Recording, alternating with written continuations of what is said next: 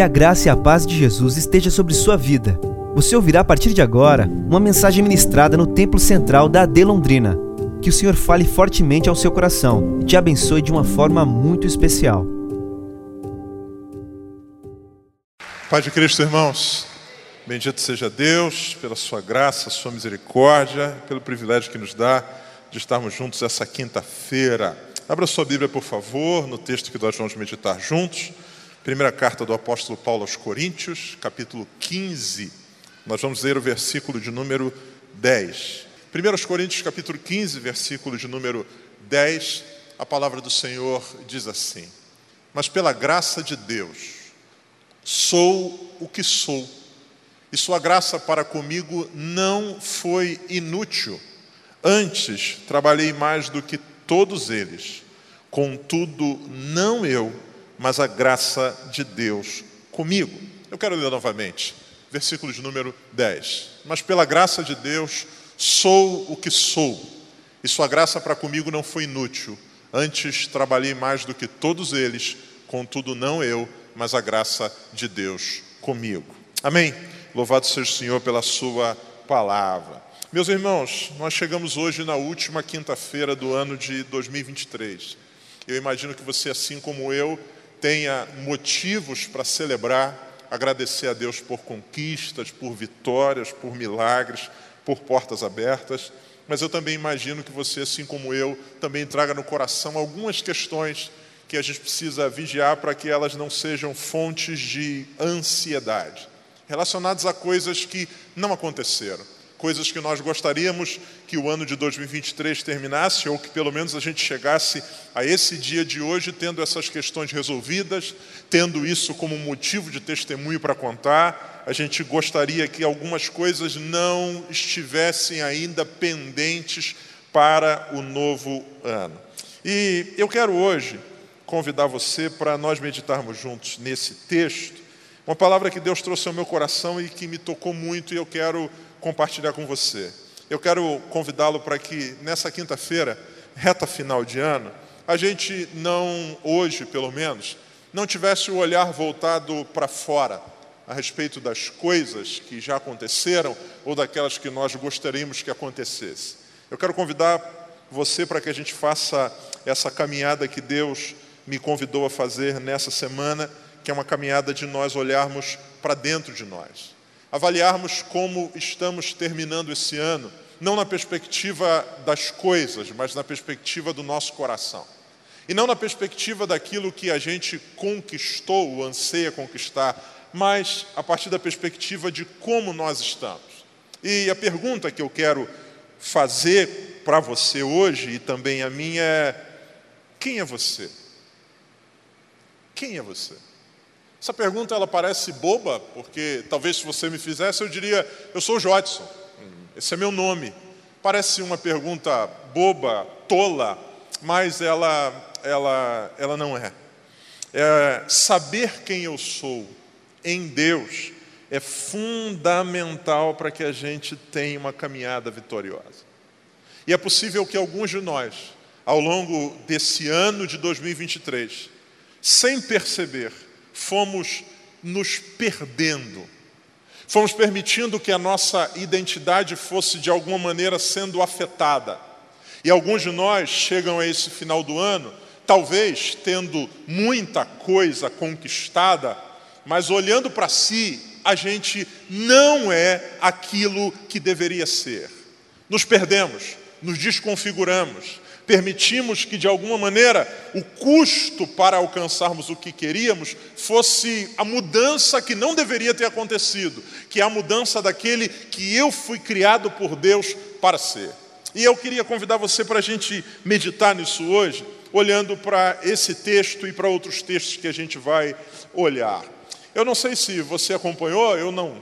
Quem me conhece sabe que eu não sou alguém ligado em rede social, nem as acesso. Mas essa semana, ou essas duas semanas pelo menos, um fato girou aí no mundo, no Brasil, melhor dizendo, e tomou uma grande repercussão.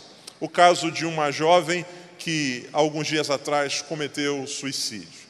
Ah, o evento que antecedeu sua morte foi a publicação ou uma publicação mentirosa feita na internet com o seu nome envolvendo mais alguém, e a repercussão que veio depois disso, os comentários de ódio que foram dirigidos para essa menina, a, pelo menos a família faz essa narrativa, fizeram com que essa moça entrasse num poço de onde ela não conseguiu sair. Alguém que caminhou em direção a tirar a sua própria vida, e um dos eventos que conduziu a isso foi esse bombardeio de mentiras ao seu respeito, que, como eu disse, fizeram essa menina entrar num poço de onde ela não conseguiu sair. Ah, o peso da mentira sobre quem essa menina era foi tão forte que sufocou a verdade de quem ela era e fez com que ela viesse a sucumbir. Eu não sei se você ouviu essa notícia, acompanhou isso e se você parou para pensar a respeito disso. Jesus nos alertou dizendo a seguinte coisa: se a luz que há dentro de ti se tornar em trevas, se a luz que você tem dentro de você se apagar, Jesus disse: quão grandes serão essas trevas. O que Jesus está nos ensinando é que a gente precisa guardar o nosso coração para que essa luz dentro, que Ele mesmo plantou em nós, que Ele é a fonte, ela não venha a ser apagada. Porque se isso acontecer, grandes serão as trevas. Se a luz dentro de mim se apagar, não há iluminação externa que possa fazer com que a vida ganhe sentido. Muito pelo contrário. Ah, o diabo, ao tentar Jesus, a gente vê isso em Mateus capítulo número 4. A tentação de Jesus ela é dividida em partes. Jesus levado pelo Espírito ao deserto, depois de ter jejuado 40 dias e 40 noites, o tentador se aproxima. E o diabo vai fazer com Jesus alguns movimentos. O diabo inicialmente o, o leva ou o muda de lugar. Ele estava no deserto, num primeiro movimento, o diabo o leva à cidade santa, a Jerusalém, e coloca sobre o pináculo do templo. O diabo também, pelo menos nesse movimento inicial, ele muda a proposta. No primeiro momento no deserto, o diabo diz para Jesus: Se você é o filho de Deus, transforma essas pedras em pães. A proposta inicial do diabo, ela tem a ver com necessidade, com pão, com subsistência. Jesus vence essa primeira etapa, o diabo leva ao alto do templo e diz para ele: se você é quem é, ou quem diz que é, se joga daqui para baixo, porque está escrito aos seus anjos dar a ordem ao teu respeito para que não te guardem. No primeiro momento, o cenário é o deserto, o diabo o tira do deserto e o leva ao alto do templo. No primeiro momento, a tentação ela tem a ver com subsistência, com pão. No segundo momento, a tentação tem a ver com projeção. Preste atenção. Embora o cenário seja diferente, aqui deserto, aqui, aqui templo, embora a tentação ou o objetivo final dela ou o anseio seja diferente, aqui pão e aqui projeção, existe uma coisa que se mantém ou que é essencial nessas duas realidades. Tanto quando Jesus estava no deserto, quanto Jesus estava no alto do templo, tanto quando Jesus, ou o diabo está falando com Jesus sobre pão, quanto está falando com ele sobre pular e criar um espetáculo de anjos o segurando, há uma coisa que se mantém igual. E que coisa é essa? Nos dois movimentos, o diabo diz para Jesus: Se tu és o filho de Deus. Ou seja, mais do que qualquer outra coisa, o que o diabo está tentando tocar pôr em dúvida, mexer, é uma coisa chamada identidade. Se você é, faça para provar que é. Se você é, se jogue para provar que é. Se você é, se jogue e a partir do que acontecer, aí então você vai provar quem você é. Ouça, o diabo, no que diz respeito a Jesus, pelo menos esses dois movimentos iniciais da tentação, está colocando em xeque a sua identidade. E o que Jesus vai fazer é se manter firme, sabendo quem era. Saber quem eu sou em Deus é fundamental para uma caminhada vitoriosa saber o que fui chamado por Deus para ser e o propósito dele na minha vida é fundamental. Coisa terrível é quando nós, na caminhada da vida, vamos nos perdendo E embora vejamos coisas interessantes, não nos reconhecemos ou não estamos alinhados com o propósito de Deus para mim.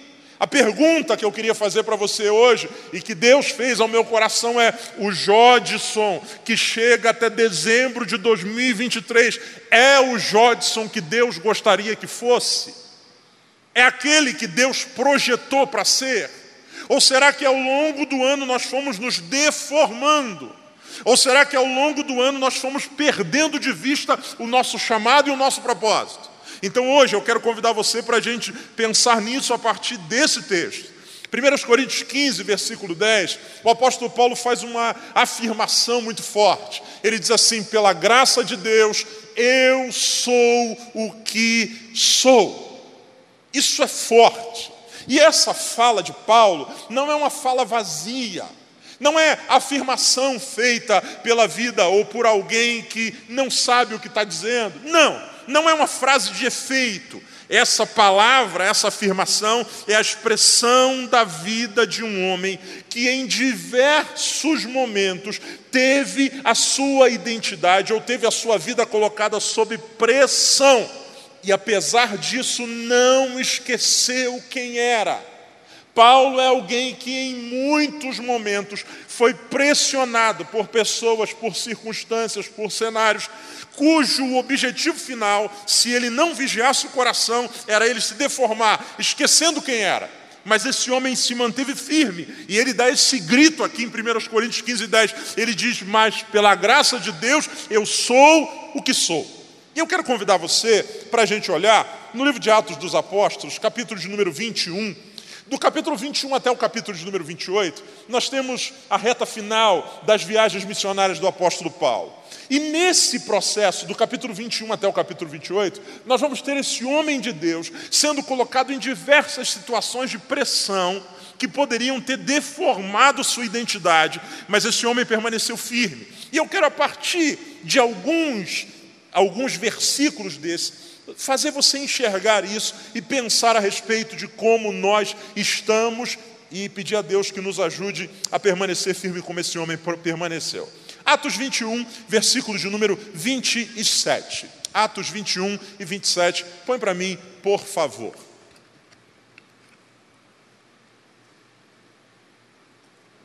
O texto diz assim: Quando já estavam para terminar os sete dias, Alguns judeus da província da Ásia, vendo Paulo no templo, agitaram toda a multidão e o agarraram. 28. Gritando: Israelitas, ajudem-nos. Este é o homem que ensina a todos em toda parte contra o nosso povo, contra a nossa lei e contra esse lugar. Além disso, ele faz entrar gregos no templo e profanou este santo lugar. Esse é o primeiro evento que eu quero chamar sua atenção nesse texto. O apóstolo Paulo está na região do templo e a Bíblia diz que ele está envolvido ali com um grupo de irmãos, dentre eles alguns que não são judeus. E eles, há um processo que eles fazem de um voto, não dá tempo da gente explicar isso minuciosamente, mas eles vão ao templo com o objetivo de Paulo comunicar a respeito desse voto e também apresentar uma oferta que tinha a ver com isso. Ou seja, em resumo, ele está fazendo ou cumprindo um mandamento estabelecido na lei do Senhor. Ele está fazendo a coisa certa. Só que a Bíblia diz que quando um grupo de judeus vê em Paulo, eles agitam a multidão, dizendo assim: Este é o homem que ensina a todos em toda parte contra o nosso povo, contra a nossa lei e contra esse lugar. Preste atenção. Paulo está fazendo a coisa certa, está cumprindo o mandamento. Só que a Bíblia diz que um grupo de pessoas, ao vê-lo, dizem, falam a respeito dele o seguinte: esse cara aqui, você quer saber quem ele é? Ele é um blasfemo. Ele tem ensinado contra a lei de Deus, ele tem ensinado contra o, o lugar da adoração, ele tem ensinado contra o nosso povo, ele é um blasfemo. Esse povo diz, pra, diz a respeito de Paulo, ele é um herege. Preste atenção. Eu tenho um homem de Deus, eu tenho um homem que está caminhando no caminho certo, e esse homem vai se encontrar com uma realidade onde dizem a respeito dele aquilo que ele não é. Você é um herege, você é um blasfemo, você é alguém que está fazendo ou tentando destruir aquilo que Deus construiu. Ora, isso é muito sério. E essa é uma realidade possível de ser enfrentada, inclusive no contexto religioso. Quantas vezes nós somos pressionados por oposições? Gente que de alguma maneira quer que nós, ou quer imprimir em nós, uma imagem que nós não temos, e quando nós nos tornamos ou nos posicionamos para ser diferente, a fala deles é uma fala de julgamento. Esse Paulo, esse cara é um herege. Esse Paulo, esse cara é um blasfemo. Esse Paulo, esse Paulo é um cara que está pregando contra a lei. Esse Paulo, esse Paulo é um desviado. Sendo que, versículo de número 26, por favor. Versículo de número 26. No dia seguinte, Paulo tomou aqueles homens e purificou-os com eles. Depois foi ao templo para declarar o prazo do cumprimento dos dias da purificação e da oferta que seria feita individualmente em favor deles. Diga comigo, por favor, Paulo. Pode ser melhor, diga Paulo se purificou. Diga Paulo foi ao templo. Diga Paulo estava se preparando para ofertar. Só que quem olha de longe é um herege. É um blasfemo, é um desviado. Eu não tenho controle sobre o que pensam ao meu respeito, mas eu preciso vigiar o meu coração para que isso não me afete. E quantas vezes nós nos deixamos influenciar por falas como essa? Quantas vezes nós nos esquecemos do que somos em Deus e para Deus? E vamos nos deformando, nos deixando afetar por conta de opiniões de gente que está ao redor. Há um grupo dizendo: Paulo é blasfemo. Ouça! Paulo, aquele que dizem que não respeita a lei, é o que está cumprindo a lei. Paulo, aquele que dizem que não conhece os mandamentos, é aquele que tem sido um fiel discípulo do Senhor. Paulo, aquele que dizem que prega contra o templo, é aquele que está indo ao templo. Paulo, que dizem que está transgredindo a lei, é um homem de Deus que ele mesmo disse: Sejam meus imitadores, como eu sou de Cristo. A primeira pergunta que a partir desse texto vem ao meu coração é: Quem eu sou? Porque se eu for me guiar a partir das vozes de oposição, eu vou deprimir, eu vou me deformar. Gente que não conhece quem você é, gente que julga você a partir daquilo que de alguma maneira perceberam mas que não sabem da intimidade para com Deus. Esse homem que está no templo já se purificou. Esse homem que está no templo já buscou a Deus. Esse homem que está no templo está ali para buscar direção para uma oferta. Mas quem olha de longe diz: é um herege, é um herege, é um herege, é um blasfemo, é um desviado. E quantas vezes, se a gente não vigia o nosso coração, são essas vozes que são mentiras de fora, que vão gerando pressão dentro de nós. E a gente precisa vigiar. Paulo, a primeira voz que grita é a voz de que Paulo é um herege. Só que não para por aí. Versículo, ou capítulo 21, versículo de número 34. Verso 34. Alguns da multidão gritavam uma coisa, outros gritavam outra não conseguindo saber ao certo o que havia acontecido por causa do tumulto. O comandante ordenou que Paulo fosse levado para a fortaleza. Versículo 36. 36. A multidão que o seguia continuava gritando: acaba com ele. Blasfemo, herege. Outro grupo, ou a multidão vai se acalorando, e o que eles vão dizer agora? É que Paulo é digno de morte. Ninguém sabe nem porquê. O texto diz que um grupo gritava uma coisa, outro grupo gritava outra coisa. Mas aquele homem, que é um homem de Deus, tem uma multidão gritando: tem que matar, tem que matar. Ele é digno de morte, ele é digno de morte, ele é digno de morte. Ouça, eu não posso permitir que a minha identidade seja formatada a partir das oposições religiosas. Eu preciso saber quem eu sou em Deus. Segundo, eu não posso permitir que a minha identidade seja formatada, deformada, alterada a partir a partir da maioria. Vivemos num tempo onde as pessoas estão diluindo, diluindo-se por causa da maioria. É impressionante como a gente vê pessoas que estão se desconfigurando a partir da maioria. Não, pastor, agora a moda é essa, então vamos para cá. Agora é essa, vamos para lá. O problema é que a multidão, ela não sabe o que quer. E quem segue o que a multidão diz, o texto diz assim: acaba com ele. Quem se deixa guiar pelas multidões vai terminar acabado. Por quê? Uma hora é uma coisa, outra hora é outra coisa, uma hora é uma coisa, outra hora é outra coisa, e a gente vai se perdendo no meio desse processo. Quanta gente que está deixando de viver a vida que Deus projetou para ele, está se entregando a uma vida guiada pelas multidões. Vivemos num mundo polifônico, milhares de vozes estão, nosso tempo, estão falando na nossa cabeça o tempo todo. Tem gente dizendo o que é ser crente. Não, ser crente é usar essa roupa, não, ser crente é usar aquela outra. Ser crente é falar assim, não, ser crente é falar aquilo outro. E ao invés de nós buscarmos em Deus a nossa identidade, algumas vezes estamos nos guiando pelo som da multidão. Então preste atenção. O primeiro grupo, ou primeira experiência, o primeiro evento, Paulo é chamado de herege. Segundo, Paulo é dito que ele é digno de morte. Por causa do tempo, eu quero ir para Atos 28, versículo de número 3. Atos 28 e 3. A gente vai dar um salto. Depois desse rolo todo, Paulo quase é morto. Ele é pego, ele é levado para prestar depoimento por uma, duas, três vezes. Ele é colocado num navio, depois que ele apela para César. Ele entra nesse navio com mais de duas dezenas de malfeitores.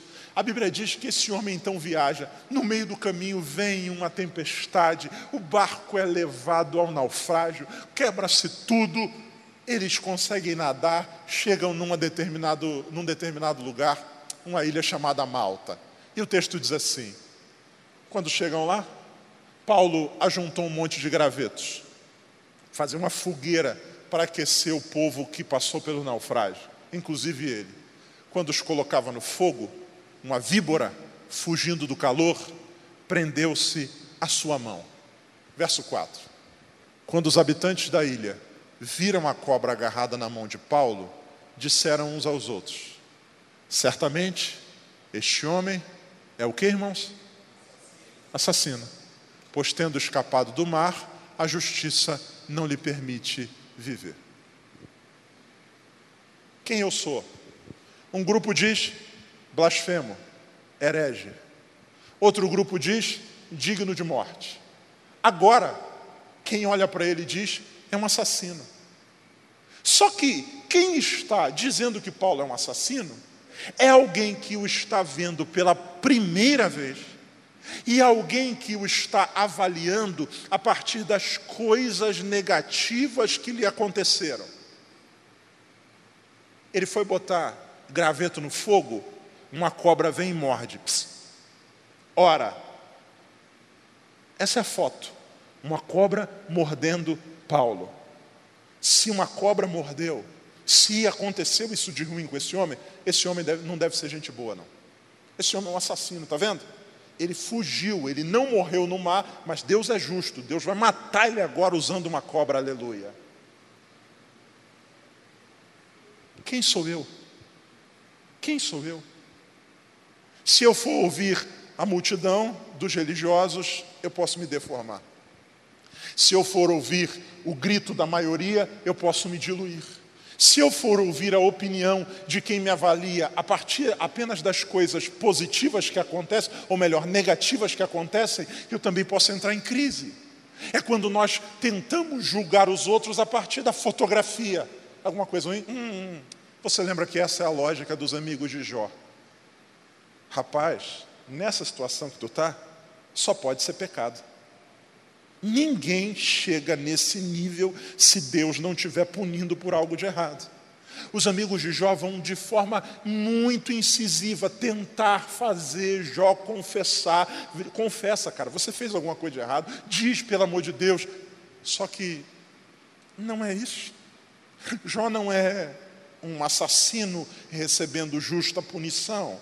Jó não é um blasfemo, Jó é um homem que Deus resolveu provar. Provar. Próximo, versículo de número 5.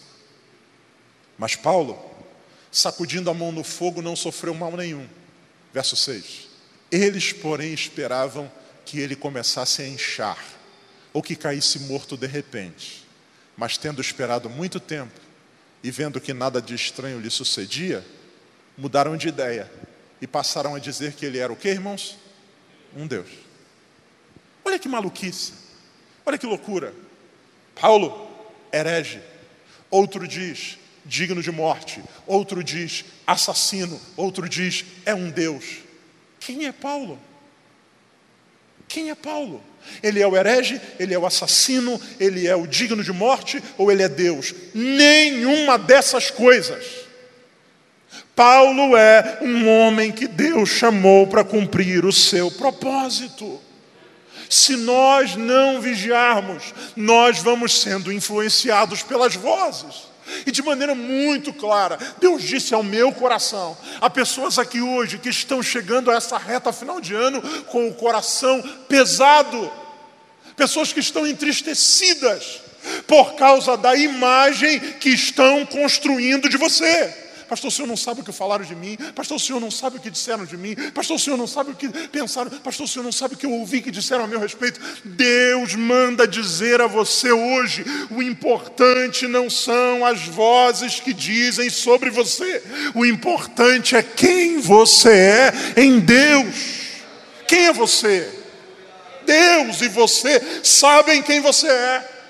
Então ouça, este homem, alguns vão chamá-lo de herege, mas ele não é.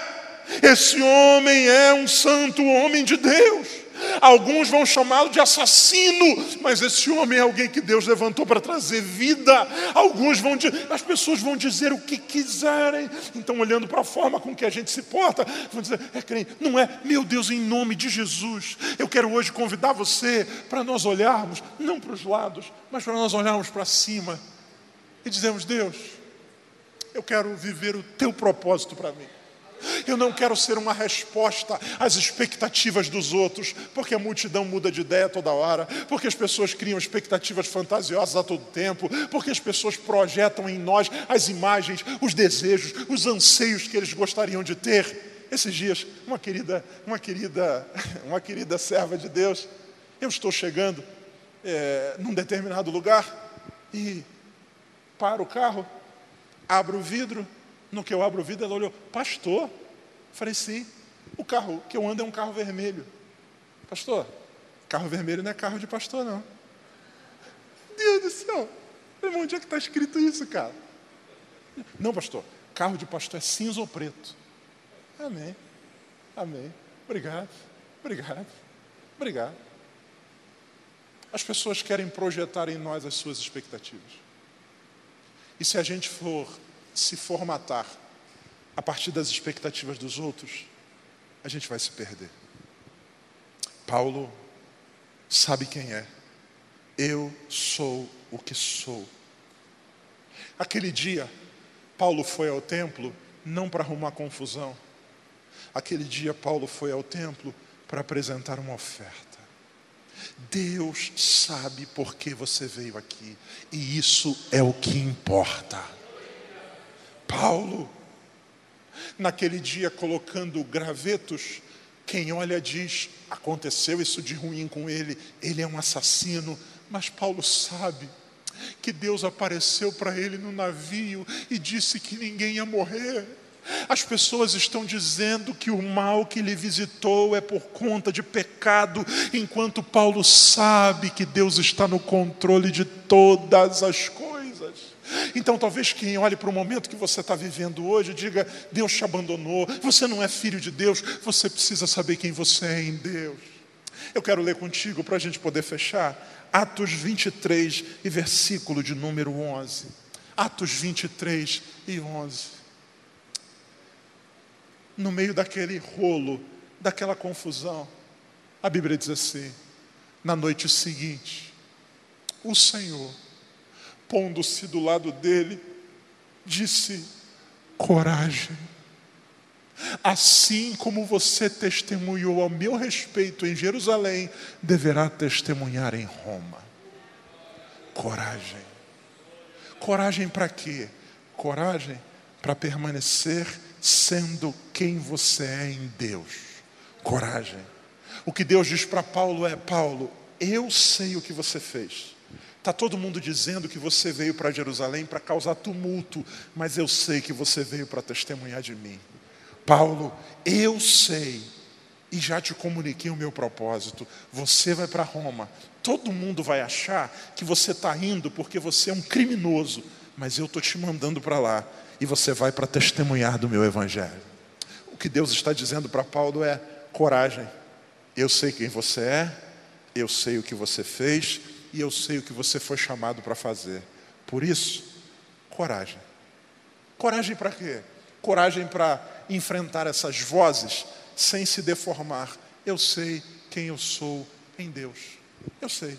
E porque sei quem sou, permaneço firme. E talvez você tenha entrado nesse lugar hoje e seu coração está angustiado porque talvez a partir de algumas decisões que você tomou na vida, algumas mudanças que você fez, talvez esse ano você esteja ouvindo milhões de coisas. Ah, tu foi para aquela igreja? Ih, meu Deus, agora vai se desviar. Ah, não, você fez isso. Ih, vozes, vozes, vozes, vozes, vozes, vozes o tempo inteiro. Gente dizendo que a gente é bom, gente dizendo que a gente é ruim, gente dizendo que a gente é maravilhoso, gente dizendo que a gente não presta. Gente, vozes, vozes, vozes, vozes. Algumas vezes essas vozes, elas estão do lado de fora e outras vezes elas se projetam dentro de nós. Acontece alguma coisa ruim conosco e a gente olha e diz: Meu Deus, Deus deve ter me abandonado, eu não sou mais filho de Deus, eu não valho nada. A cobra mordeu e a gente diz: Meu Deus, minha vida acabou, Deus não tem nada comigo. Deus está chamando você hoje, não para olhar para o que pega na tua mão, não para olhar para a dor do momento, não para olhar para as vozes que estão gritando ao seu redor. Deus está chamando você hoje para olhar para Ele. E a pergunta a ser feita não é o que dizem de mim, a pergunta a ser feita é o que Deus diz de mim. Porque enquanto a multidão está dizendo ele não vale nada, Deus diz para ele: coragem, meu filho. Eu sei quem você é, sei do teu coração, sei do que você fez e sei do que ainda tem para fazer. Continua, continua. Senhor, mas estão querendo me matar. Continua. Do jeito que você pregou em Jerusalém, você vai pregar em Roma. E como Deus disse para Paulo em outro momento, a minha graça te basta. Esse homem é o homem que diz em 1 Coríntios, capítulo 15, que a gente leu: Eu sou o que sou. Talvez você tenha mudado não por causa da voz de Deus, mas por causa da vo das vozes das pessoas. E hoje, você está carregando um fardo que não deveria carregar. Por quê? Porque não foi Deus que te mandou seguir por esse caminho. A pastora, muita falação na cabeça eu entreguei. Pastora, muita gente falando, eu deixei. Deus manda dizer para você hoje: coragem, coragem, coragem. Permaneça na vocação que você foi chamado. Permaneça naquilo que eu te chamei para fazer. Permaneça, permaneça. O importante, irmãos, é o que Deus pensa ao nosso respeito. A Bíblia diz: importa é agradar a Deus e não aos homens. Em Cristo Jesus, eu sou o que sou. Você pode ficar de pé, por favor.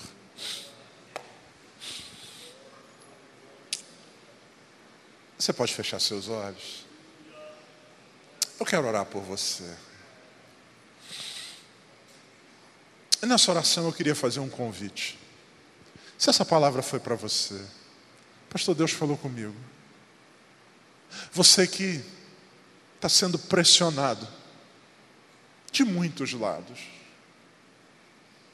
Você está sendo bombardeado por vozes, por mentiras, por calúnias, por, por pressões de gente que não conhece você, não sabe quem você é em Deus, de gente que não conhece o teu íntimo E isso tem pesado no seu coração.